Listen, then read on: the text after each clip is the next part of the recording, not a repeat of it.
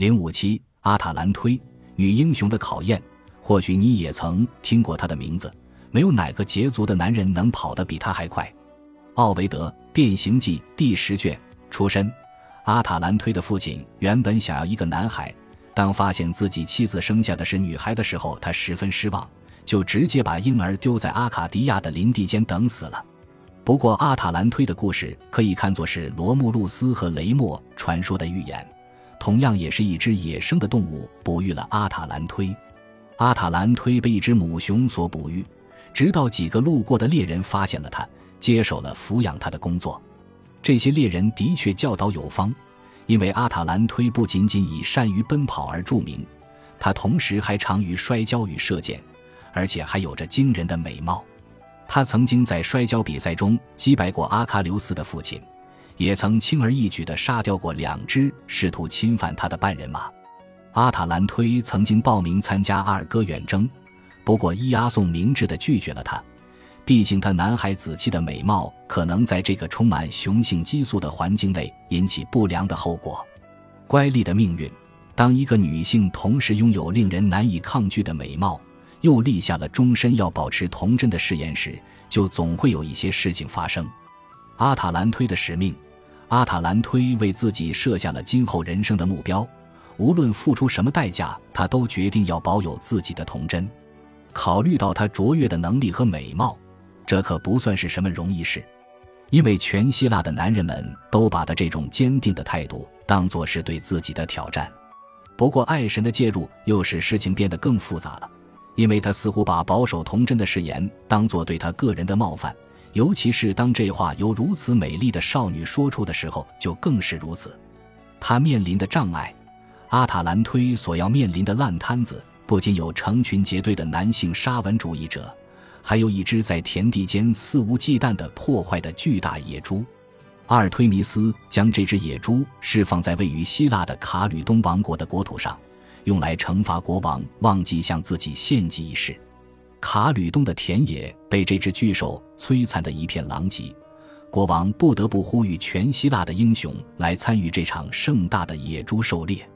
几个离得最近的二哥英雄率先接下了挑战，却发现。他们最后只是扮演了阿塔兰忒英雄事迹中的龙套角色。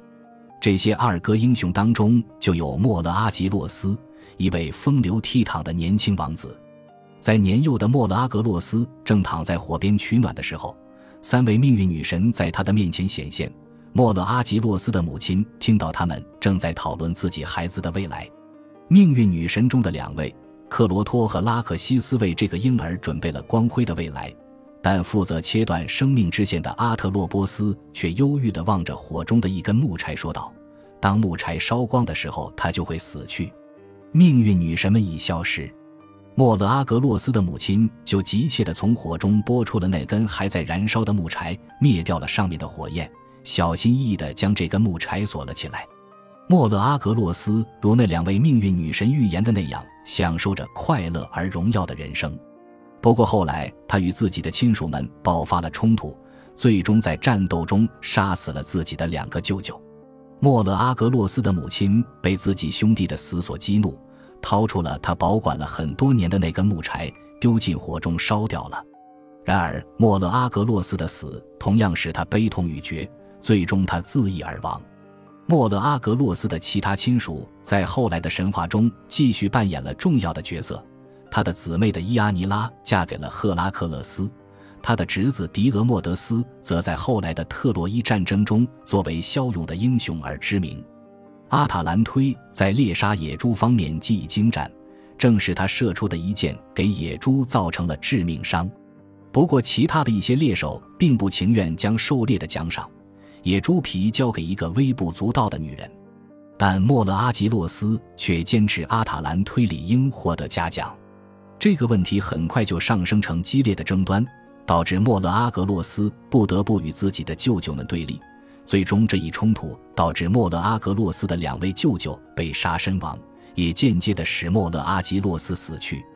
古代的游记作家鲍萨尼亚斯曾经记录过希腊南部的一汪泉眼，据说山泉是从阿塔兰推用长矛刺中的石头上涌出的。完成功绩。后来，阿塔兰推对于男性更加不抱幻想，不过他却同自己的父亲达成了和解，而后者恰恰是非常希望他能够结婚的。阿塔兰推同意了父亲的要求，但是却加上了一个条件：不是求婚者们去追求他，而是他要带着武器去追逐自己的求婚者。竞赛被安排成赛跑的形式，胜利者不仅能够与阿塔兰推牵手，还能同他共度余生。不过，失败者一旦被捷足的女猎手追上，就会被杀死。阿塔兰推对于男性颇有吸引力，但我们也不得不承认，他的确擅长奔跑。很快，赛道旁就堆满了尸身，失恋者的头颅被接连从搏命的主人脖颈上切断，坠在赛道上轰然作响。阿弗洛狄特决定是时候出面干预这场猎杀了。他选中了一个叫希波莫涅斯的年轻人作为自己的工具。并赠给了他三只令人难以抗拒的金苹果。他们一起开始赛跑。每当希波莫涅斯通过听觉发现阿塔兰忒即将追上自己的时候，他就向身后丢出一只金苹果，而阿塔兰忒每次也都会停下来捡起苹果，再重新追赶希波莫涅斯。这不仅仅是因为他无法抗拒苹果的魔力，而且他原本就以为自己已经胜券在握。当然。也有可能，阿弗洛狄特是将更多的赌注压在了希波莫涅斯本人身上。我们很快就能发现，阿塔兰忒也被自己的猎物深深地吸引住了。不管怎样，阿塔兰忒最终输掉了比赛，却收获了三只来自天界的苹果与一个颇为讨人喜爱的伴侣。尾声。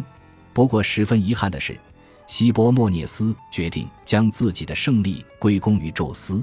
这大大的激怒了阿弗洛狄特，于是他使这对情侣陷入到了狂热的情欲当中，他们无法自制的到处发生关系，甚至还因此亵渎了宙斯的神庙。